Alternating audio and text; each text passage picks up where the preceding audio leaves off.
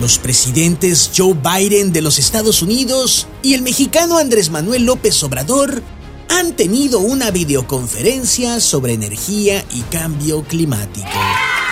Al respecto, el presidente de México reconoció el cambio climático ya que a su agüita de Jamaica ahora ya no le dura lo frío tanto tiempo como antes. Estados Unidos promueve la generación de energías limpias. Y México responde, ya que nos acabemos el petróleo, hablaremos de energías limpias.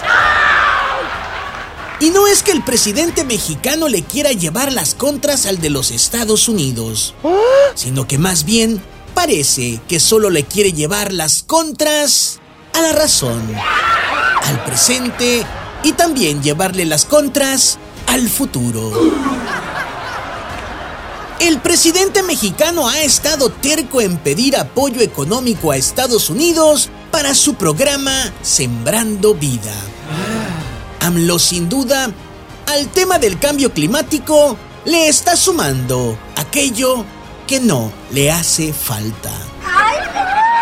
El problema de por qué México y Estados Unidos finalmente no se entienden no es por la barrera del idioma, sino por las barreras de la razón.